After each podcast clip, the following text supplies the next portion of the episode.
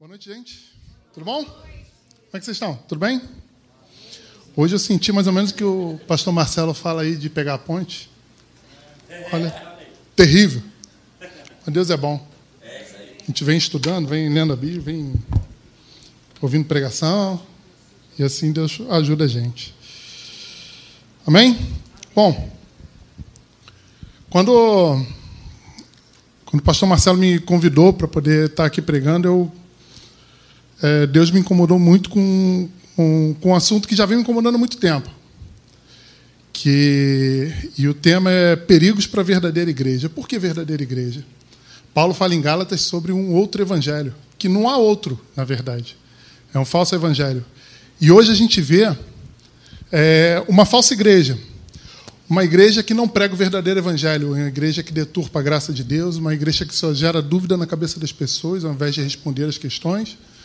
É, homens que se dizem pastores, mas que não trazem a verdadeira e a sã doutrina, que não têm o temor, a própria palavra de Deus, que fala: ó, se você fizer esse tropeçar, era melhor que você amarrasse uma corda no seu pescoço e se lançasse no abismo, dentro do mar, do que fazer qualquer um desses pequenos tropeçarem. Então eu fico vendo hoje, e a gente tem um outro grande problema que é a internet hoje. Ela é muito boa, ela é muito boa, que ajuda, eu pelo menos, me ajuda muito quando alguns assuntos, quando eu vou buscar o conhecimento, quando eu vou querer aprender um pouco mais da palavra de Deus. Tem homens de Deus que estão na internet, que a gente aprende, que a gente consegue crescer.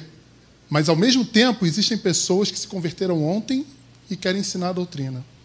Pessoas que começaram a caminhar com Jesus mês passado, lembrando que tempo não é garantia de maturidade, tempo não é garantia de conhecimento.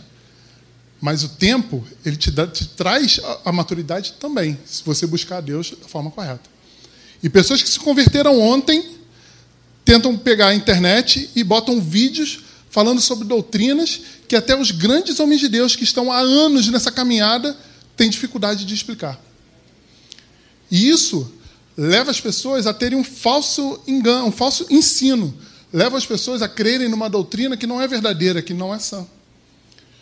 E aí, o que me, me trouxe muito ao coração, quando eu estava esboçando, isso é uma coisa que eu falo assim, a mensagem, quando, toda vez que você vai falar de um assunto da Bíblia, ele não nasce de um dia para o outro. Ele nasce de uma vida com Deus. Ele nasce de uma caminhada de anos. Entendeu? Eu estou na Academia da Fé, como o pastor Marcelo falou, há muito tempo. Nós fomos, entramos na Academia da Fé em 2011, 2012. É, Antes disso, eu já tinha, já tinha uma caminhada com Deus, com muitas coisas que é o que a Academia da Fé faz, é ajustar, né, arrumar as gavetas. É a visão, é o, é o que o pastor Hélio sempre fala. E aí, veio, isso daí já vem há muito tempo no meu coração. E a passagem que mais fala ao meu coração é o que está em Efésios 6, 10 a 13. Eu vou ler na Nova Almeida atualizada. Ele diz o seguinte: Quanto a mais, sejam fortalecidos no Senhor e na força do seu poder. Vistam-se com toda a armadura de Deus, para poderem ficarem firmes contra as ciladas do diabo. Porque a nossa luta não é contra sangue e carne, mas contra os principados e as potestades, contra os dominadores deste mundo tenebroso, contra as forças espirituais do mal nas regiões celestiais. Por isso, peguem toda a armadura de Deus para que vocês possam resistir ao dia mal e, depois de terem vencido tudo, permanecerem inabaláveis. Quando eu leio isso daqui, tem um versículo que me chama a atenção e que um teólogo batista americano, que ele traduziu a versão da Bíblia que o, o, o Billy Graham ele usava muito nas cruzadas dele, o nome desse, desse teólogo é Charles Williams, ele traduziu o versículo 12 da seguinte forma: Pois nossa peleja não é somente contra inimigos humanos, mas contra governantes, autoridades, poderes cósmicos deste mundo tenebroso, ou seja, contra os exércitos de espíritos do mal que nos desafiam na luta celestial. Quando eu leio esse texto, tem uma coisa que vem muito ao meu coração, que é o maior perigo para a igreja, quando a gente vê hoje, com tudo isso que eu falei, que a gente enxerga hoje no nosso no dia a dia, principalmente com o, a, a internet e as redes sociais, é uma coisa que há muito tempo vem sido falado, que é a apostasia. A apostasia ela não, não surge da noite para o dia. Você pode estar dentro de uma igreja viva, que pega, pega a doutrina sã e, ter esse problema, e sofrer disso. e ser pego por esse pecado, porque isso é um pecado. Outro dia eu brincando com a minha mãe, falei, mãe, qual o pecado que não tem perdão? Ela, quanto Espírito Santo? Eu falei, boa, boa pergunta, mas tem mais dois. Se você não perdoar, você não vai ser perdoado. E quem, quem apostata da fé, Hebreus 6 está lá escrito. E aí a gente vê o seguinte: o quão perigoso é a apostasia. Pois nós podemos estar numa igreja sã, uma igreja da, que prega a doutrina, mas deixar que esse mal venha ao nosso coração. E tem duas passagens que eu acho muito legal a gente ler sobre isso, que fala principalmente da igreja do fim dos tempos. E eu não sei como é que vocês estão sentindo o que tem acontecido hoje em dia, mas parece que a gente está cada vez mais perto. Parece que está chegando cada vez mais perto do fim. Por quê? Lembra que o que está lá em Mateus, Mateus que a, a, o sermão escatológico de Jesus, em Mateus 24, aquilo ali ele não fala só do fim dos tempos. Isso começou quando Jesus foi assunto aos céus. E está acontecendo até hoje. O que ele fala é que vai piorar. Ele não fala que vai começar agora, já começou há muito tempo. Quando a gente lê os evangelhos, Jesus explica que o espírito do anticristo já está nesse mundo. O que é o espírito do anticristo? É tudo aquilo que é anti a obra de Jesus. Contra a igreja, contra a família, tudo que é contra isso é o espírito do anticristo. Ele já vem atuando nesse mundo desde o início. Antes de Jesus, ele já atuava nesse mundo. No Jardim do Éden, ele atuou nesse mundo porque a obra que foi feita no Jardim do Éden era de ter plena comunhão com Deus, o homem. E ele fez o homem, enganou o homem, o homem caiu, pecou, corrompeu a matriz original, e a gente até hoje sofre por causa disso. E não pensa que uma vez eu vi um nesses pregações que a gente ouve, que o pessoal fala uma besteira atrás da outra. Eu vi uma vez um, um suposto pastor falar o seguinte: Imagina lá Jesus lá em cima falando: Olha lá, Adão vai comer. Por que Jesus? O anjo perguntou para ele. Ele falou: Porque se fosse eu, eu comia. Eu falei: Rapaz, o que, que esses caras pensam da vida? Eu falei: Cara, não é possível. Não é possível. Quando eu ouvi isso, eu falei: Não, estou acreditando. E aí você começa a ver as besteiras que vêm para a nossa vida. E quem não tem uma base sólida, você olha esse cara nas redes sociais, o cara tem milhões de seguidores. E está levando todo mundo ao engano. Por quê? Porque a gente não conhece o que está escrito na palavra de Deus. E a passagem de Timóteo diz o seguinte: a gente olha, lembrando que aqui os últimos tempos não é final, finalmente, é todo esse período, a coisa só piora. Ele diz o seguinte: o Espírito diz claramente que nos últimos tempos alguns abandonarão a fé. Estou lendo na nova versão internacional e seguirão espíritos enganadores e doutrinas de demônios. Tais ensinamentos vêm de homens hipócritas e mentirosos que têm a consciência cauterizada. Vamos dar uma parada aqui. Aqui, quando ele faz, que fala que vem de homens hipócritas e mentirosos que têm a consciência cauterizada. A minha esposa é médica, ela, provavelmente meus filhos não deram muita tranquilidade para ela, teve que descer. Mas minha esposa é médica. E eu, ela, é, quando você cauteriza uma ferida, é para quê? É para estancar, às vezes, o sangramento, para evitar que aquilo ali piore. O que, que é isso aqui? A consciência cauterizada é onde não adianta você falar e provar por A mais B que ele está no caminho errado, que ele não vai enxergar. E como a gente tem que tomar cuidado de não cair nesse erro. Porque hoje, com todo o advento que a gente tem das redes sociais, como eu falei, da internet, muita coisa chega aos nossos ouvidos e a gente crê que aquilo é verdade, por não conhecer a palavra de Deus. Vou dar um exemplo. Então, uma passagem que eu gosto muito de falar quando eu falo sobre essa questão do engano, já falei várias vezes lá no Conexão.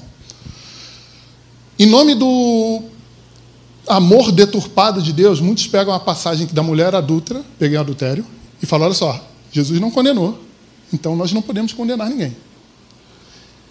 Quando alguém fala que Jesus não condenou, ou que não apontou o pecado de ninguém, eu falo: rapaz, você não está lendo a mesma Bíblia que eu. Tem alguma coisa estranha. Jesus, quando falou para o jovem rico, ele falou: vai, vende tudo e me segue. Por quê? O coração dele estava na riqueza. Ele confrontou o pecado dele. Ele confrontou onde estava o problema dele. E nessa passagem da mulher adulta é legal que você vê o seguinte: os fariseus eles trazem a mulher diante de Jesus e depois fala que foi para tentar Jesus para que ele fizesse um discurso indevido, que ele fosse pego em alguma contradição.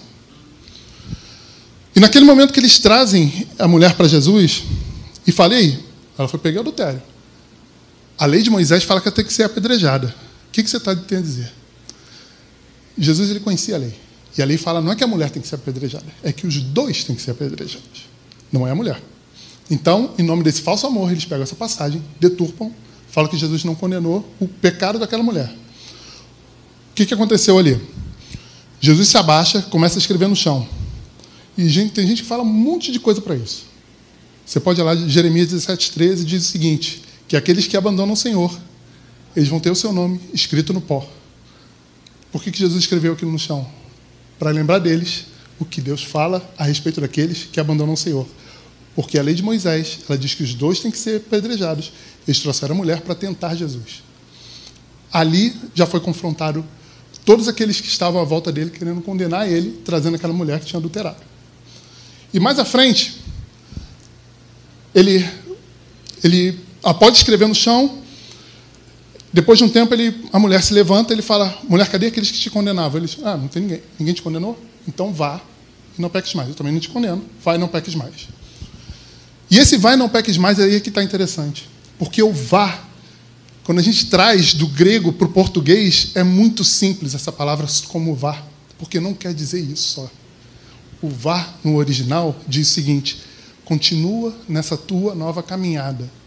Ele está dizendo: olha, você pecou, você caiu, você errou. Agora que você se arrependeu, continua nessa tua nova caminhada. Então Jesus ele estava assim, mostrando para ela o pecado que ela cometeu e estava dizendo o seguinte: Eu não te condeno porque você não tinha luz naquele momento e agora tenho a minha luz. Jesus ele salvou ela ali.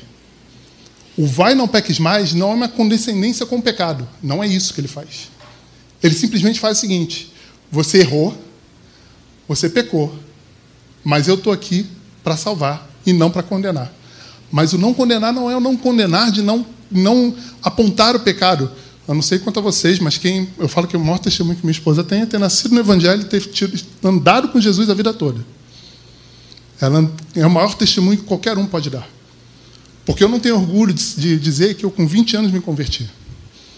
O maior orgulho que eu teria seria dizer que eu andei com Jesus toda a minha vida. Esse seria o meu maior orgulho. Entendeu? Então, assim, eu não sei quanto a vocês, mas quando eu, eu tive a minha experiência quando o Espírito Santo ele começou a trabalhar no meu coração e eu respondi a ele, porque não é irresistível. Atos 7,51 fala sobre isso, que o povo no deserto resistiu ao Espírito Santo. Quando eu respondi ao Espírito Santo naquele momento, quando eu respondi aquela ação que ele começou a fazer dentro de mim, eu não sei como é que foi com vocês, mas comigo um monte de coisa me incomodou.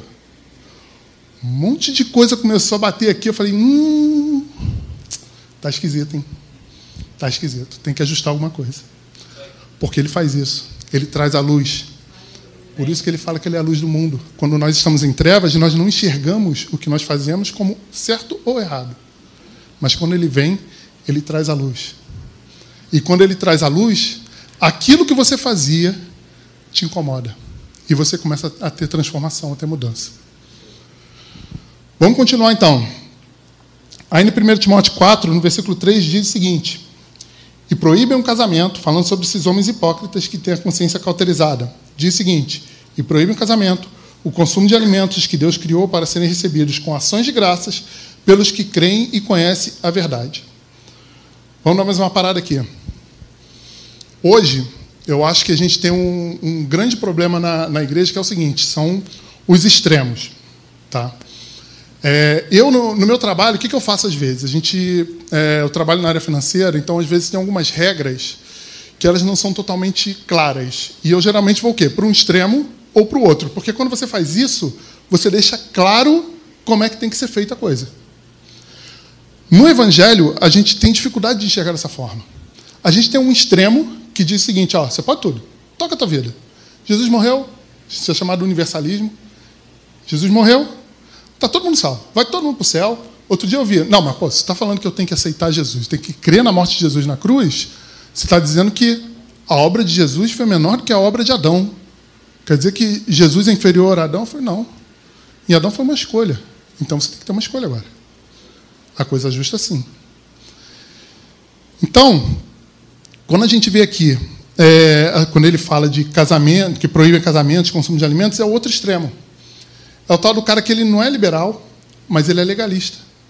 Ele bota o seguinte, ó, outro dia, no, uma pessoa perguntou para mim o seguinte, falou, pô, Gustavo, é legal, né, que depois que eu me converti, eu descobri que é só aceitar Jesus e parar de pecar que a gente está salvo. Eu falei, ops, op, calma, não. A Bíblia não fala que é você aceitar Jesus e parar de pecar. O parar de pecar e ter uma caminhada de santidade é uma consequência de aceitar Jesus. O único que salva, seja hoje, seja no futuro, seja no passado, é Jesus. Ele é o único que salva.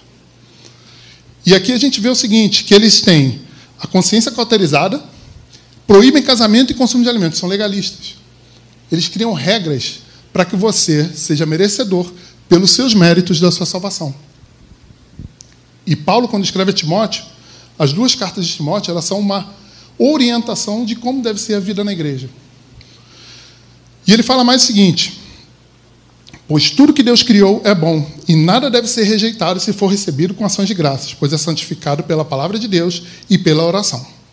Continuando no versículo 6, ele diz o seguinte: Se você transmitir essas instruções aos irmãos, será um bom ministro de Cristo Jesus, nutrido com as verdades da fé e da boa doutrina que tem seguido. Aqui a gente vê como é que é a solução para o nosso, para o nosso erro. Para o erro da igreja, para o erro que às vezes. Eu me coloco nisso. Durante um tempo, eu vivi num engano que eu tive que ajustar, tive que mudar coisas na minha cabeça. E a gente vê aqui qual é o, como é que a gente combate isso. Nutrido nas verdades da fé e da boa doutrina que tem seguido. Como é que você conhece as verdades da fé e a boa doutrina? Uma vida de devoção, de relacionamento com Deus. Deus não é um dia. O domingo aqui na igreja não vai fazer diferença na tua vida. A igreja é a igreja de segunda a sábado. E o domingo a gente está aqui. Mas a igreja não é formada só pelo culto de domingo, só pelo dia que você está aqui. Outro dia eu estava conversando, acho que foi até da Wake. Eu estava parando para conversar com, com a Tati, com, com o David. Eu falei, para para pensar o seguinte: quanto tempo que o jovem hoje passa no celular? Fazendo a conta aí por alto, se ele estiver hoje fazendo o Enem, vai ficar meio difícil. Mas fora o Enem, até porque eu passei por isso, é uma covardia. De falar agora nem de lembrar, chega a arrepiar. É, o jovem hoje passa, bota aí, se passa pouco, são oito horas por dia no celular. Se bota oito horas por dia, e você, quanto tempo ele vem aqui para a igreja? Você tem um culto no domingo de manhã, duas horas. Você tem um culto no domingo à noite, mais duas horas. Você tem outro culto na quarta-feira, você bota mais duas horas, seis horas. Se você tem aí, se tivesse, vamos dizer, um culto, é, são dois cultos mais ou menos por mês da Wake, bota mais uma hora aí, fazendo a média aí mais ou menos, sete horas. Sete horas ali na igreja. Se a gente não ensinar que o que vai fazer diferença nele, na vida dele, é o relacionamento com Deus, são as doutrinas espirituais, é a oração, é a leitura da palavra, é tempo dedicado para meditar nas verdades de Deus. Meditar na verdade de Deus é diferente de leitura da palavra. Meditar, você pega um versículo, começa a viajar naquele, começa a, a pensar, cara, Deus é bom, cara. Como que Deus. Teve uma vez, vou dar um exemplo de meditação na palavra de Deus. Eu estava lendo Romanos, peguei, comprei um livro para estudar Romanos, comecei a vou ler Romanos. Romanos é um. Você quer estudar teologia sistemática, é Romanos. Tem dúvida teológica complicada, cara, aquela que ninguém pode responder? Vai Romanos. Lá você acha a resposta. É difícil. Pedro falou. Paulo escreveu umas coisas aí que é difícil. E tem um monte de gente que não, não tem caráter, que pega as coisas que Paulo escreveu, deturpa e faz uma zona na cabeça das pessoas. Lógico que não falando essas palavras, isso aqui eu estou trazendo para o dia de hoje. Mas ele falou sobre isso. E aí, quando eu li Romanos, eu li lá em Romanos 8, falando o seguinte: que a criação ela geme pela manifestação dos filhos de Deus. Quando eu li isso, aí eu parei para pensar, falei, caramba, tanta gente pergunta por que acontece catástrofes, por que, que acontece maremoto, terremoto, furacão, por que acontece tanta coisa ruim no mundo? E o que eles fazem? Onde está Deus? Deus ele está no mesmo lugar que ele sempre esteve. Ele nunca mudou. E aí eu meditando naquilo ali, eu vendo as notícias na, na televisão, eu parei para pensar e lá está escrito falando o seguinte: que a criação ela não caiu por vontade própria, ela caiu porque aquele que tinha domínio sobre ela caiu. Quem que tinha o domínio sobre ela? Vai em Gênesis, nós. O homem foi criado para dominar a natureza, ele caiu e corrompeu toda a natureza. E aí, quando eu li aquilo ali, isso é meditar na palavra. Você pegar esse versículo e começar a ver as coisas que estão à sua volta, e começar a ver as coisas que estão acontecendo, você fala: caramba, Deus ele já revelou na palavra dele. Isso é meditar na palavra de Deus. Isso te traz respostas a questões que você às vezes não tem como responder. Como era difícil para mim às vezes responder por que, que, coisas ruins acontecem nesse mundo. E aí hoje, outro, novamente, é bom, minha mãe às vezes terça-feira vai lá para casa para me ajudar com meus filhos, né? Que home office é um negócio maravilhoso. Mas olha, eu tô com medo agora. Quando começa as férias agora, acho que é semana que vem. Rapaz. Às vezes eu estou em reunião com minha chefe e chega o meu mais novo aqui do lado. Aí ele chega e faz assim. Aí volta. Aí eu falo, tá participando, não tem jeito, posso fazer nada. Tá aqui. Né? E aí minha mãe falou para mim, mas, nossa, por que, que acontece tanta coisa ruim? Eu falei, mãe, resposta simples: o pecado do homem. Foi isso que causou tudo. E não é porque a obra de Jesus é menor do que a obra de Adão. É porque lá atrás Deus fez tudo com um propósito, com um tempo determinado. Nós optamos por entregar isso. Vale a, a, a tentação de Jesus? O que, que o diabo falou? Se você prostrado me adorar, eu te entregarei tudo isso. Porque me foi entregue e eu dou a quem eu quiser. O que, que ele está falando?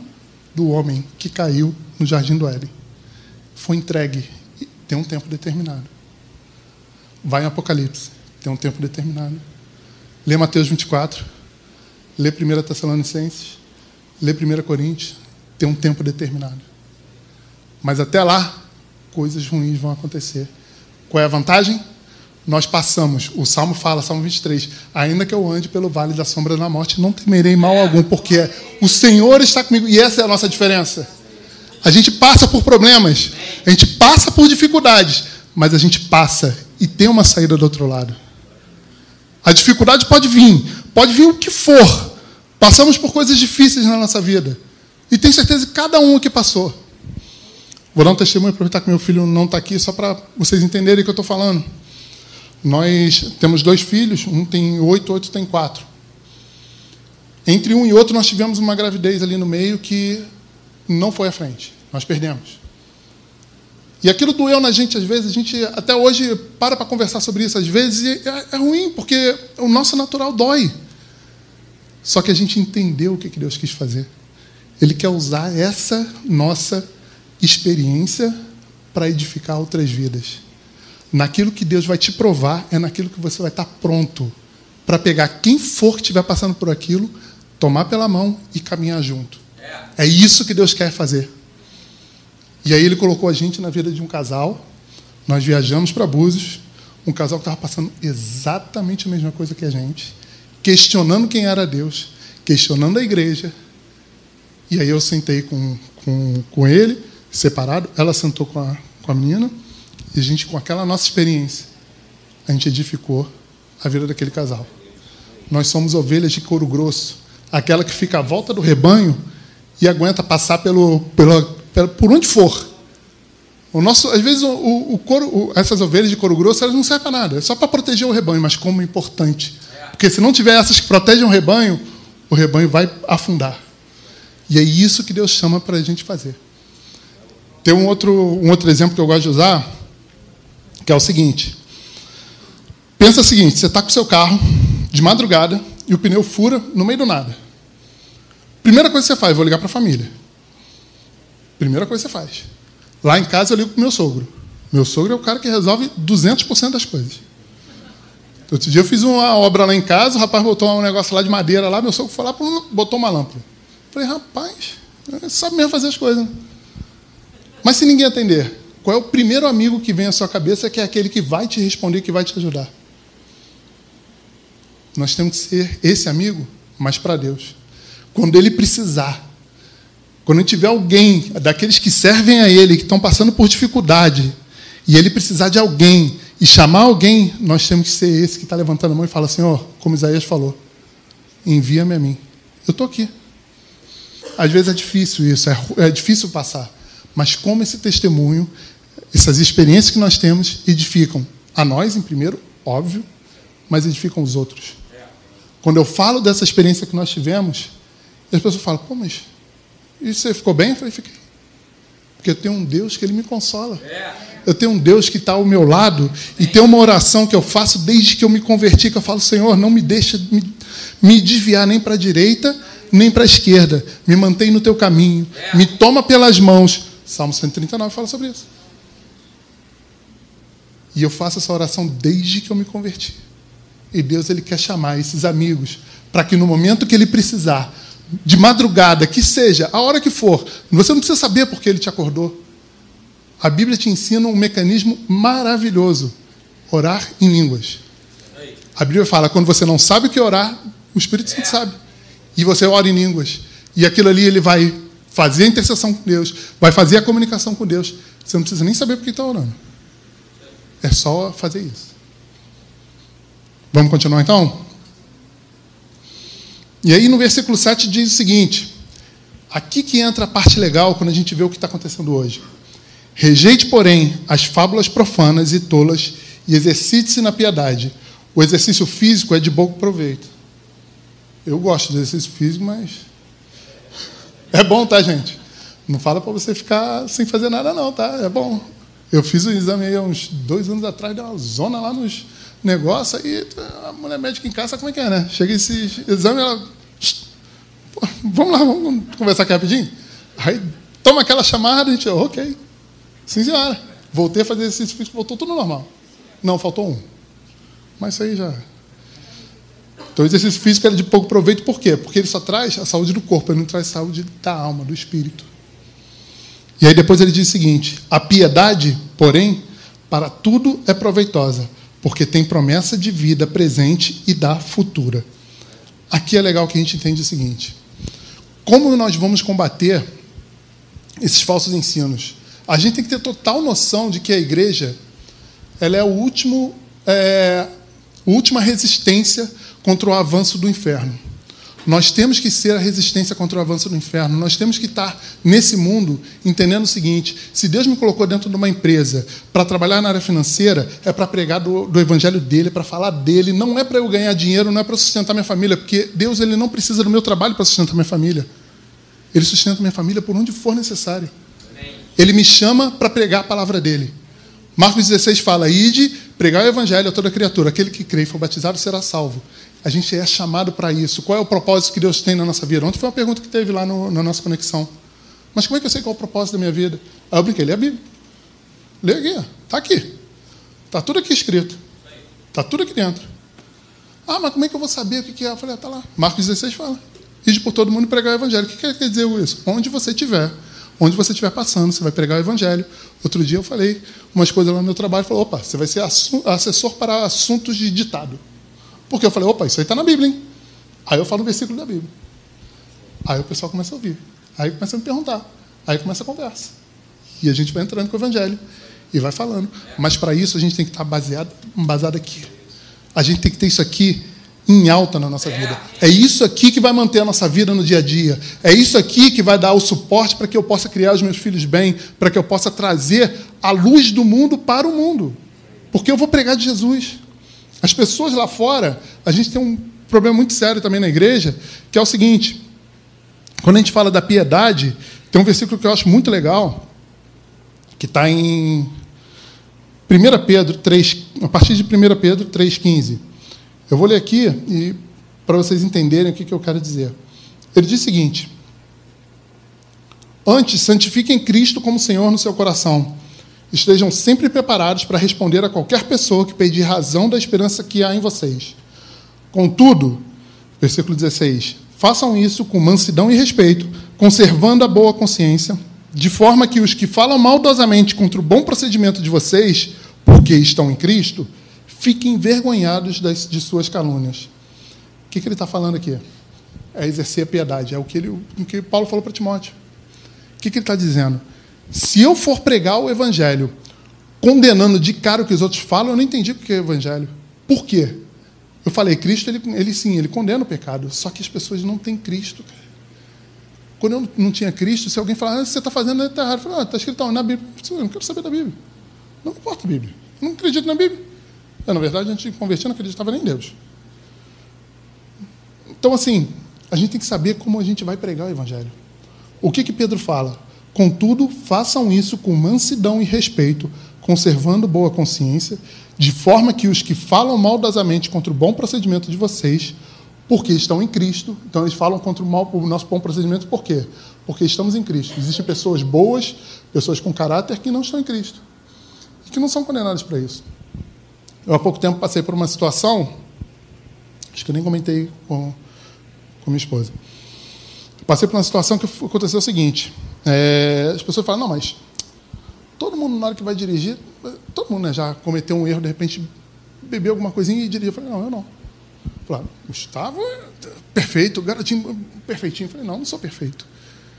O problema é que hoje, quando você fala que não faz, quando você fala que não, tá, não faz o que todo mundo acha que, todo, que, que é o certo ou que é comum fazer, você está errado. Tem uma passagem na Bíblia, se eu vou abrir aqui rapidinho. Pô, a mão tá boa, abri certinho. Rapaz, o negócio tá bom. Isaías 5 e 20. Olha o que, que ele fala. Ai dos que chamam o mal bem, o bem mal, que fazem das trevas luz e da luz trevas, do amargo doce e do doce amargo. Ai dos que são sábios aos seus próprios olhos, inteligentes em sua própria opinião. Ai dos que são campeões em beber vinho e mestres em misturar bebidas, dos que por suborno absolvem o culpado, mas negam justiça ao inocente. Por isso, assim como a palha é consumida pelo fogo e o restolho é devorado pelas chamas, assim também as suas raízes apodrecerão e as suas flores, como pó, serão levadas ao vento, pois rejeitaram a lei do Senhor dos Exércitos, desprezaram a palavra do Santo de Israel. Hoje é isso que acontece. O mundo, ele diz o seguinte: o que, nós, o que nós falamos que é o bem, eles falam que é o mal. Eles pegam o nosso evangelho e deturpam, mas eles não têm a luz. Não adianta você querer combater isso. Eles não vão enxergar. O homem, ele é naturalmente caído, ele é caído por natureza. A natureza dele é pecadora original. Quando nós aceitamos a Jesus, nossa natureza é transformada. Então, hoje, a gente tem que ter a noção do seguinte: temos problemas, na, na como eu falei, perigos para a verdadeira igreja? Sim, tem vários perigos que nós temos que ter muita atenção, cuidado, buscar a Deus e nos fortalecer na palavra de Deus para que a gente possa estar firme no momento que qualquer um desses aqui tentar atingir a gente. Como falou lá em Efésios, contra as ciladas do maligno. São ciladas. Ele tenta, vai tentar pegar a tua vida. Tu dia falar comigo, mas não, o, o diabo vive enganando o mundo. Eu falei, não, o mundo ele não precisa enganar. O mundo já está nele ele tenta enganar é quem está em Cristo. Aquele que está em Cristo ele vai tentar enganar, porque o outro já está com ele. É natural. Então, assim, uma coisa que Deus falou muito ao meu coração hoje para trazer é, vamos cuidar como, é, como igreja. Vamos cuidar desse evangelho. Vamos buscar o Senhor. Vamos nos preparar. Porque o mundo ele está sedento. Existem perigos lá fora. Existem perigos que tentam atingir a igreja. E nós temos que ser a última barreira para que esse perigo não entre. E a hora que ele chegar, firmado na palavra de Deus, é. conhecedores disso aqui, porque até Jesus foi tentado, e com o que estava escrito na palavra. O diabo não falou nada fora daqui. Se você pegar um versículo, por exemplo, o que eu falo? Se você abrir Jó e ler um versículo de Jó, você vai ouvir um conselho do amigo dele, dos amigos dele. O conselho do amigo dele não é muito legal, não. Eles falam um monte de coisa. Falam, ah, tu está passando por isso porque tu fez um monte de besteira. Então a gente tem que ter conhecimento da palavra. É com isso aqui que a gente vai vencer hoje esse mundo. Que a gente vai guerrear nesse mundo. Porque a gente tem que ganhar almas. Foi para isso que Jesus chamou a gente. A gente tem que falar desse evangelho. Quando Jesus fala lá, quando tem uma, um dos capítulos mais legais que eu falo que tem na Bíblia, João 3, que ali você tem o próprio Deus falando com um mestre da lei. Então você lê aquilo ali, é maravilhoso. É maravilhoso. E ali ele fala o seguinte, que ele é, tem que nascer de novo. Você tem que zerar tudo, tirar da tua cabeça, se fortalecer no Evangelho e estar tá firme com Deus. Porque é isso aqui. Isso aqui que vai te fazer caminhar nessa terra em vitória, de caminhar nessa terra com prosperidade e caminhar nessa terra com o próprio Senhor do teu lado. E aí, meu irmão, o que vier de problema, o que vier de dificuldade, o que vier de luta, você vai esperar. Amém? Glória a Deus. Vamos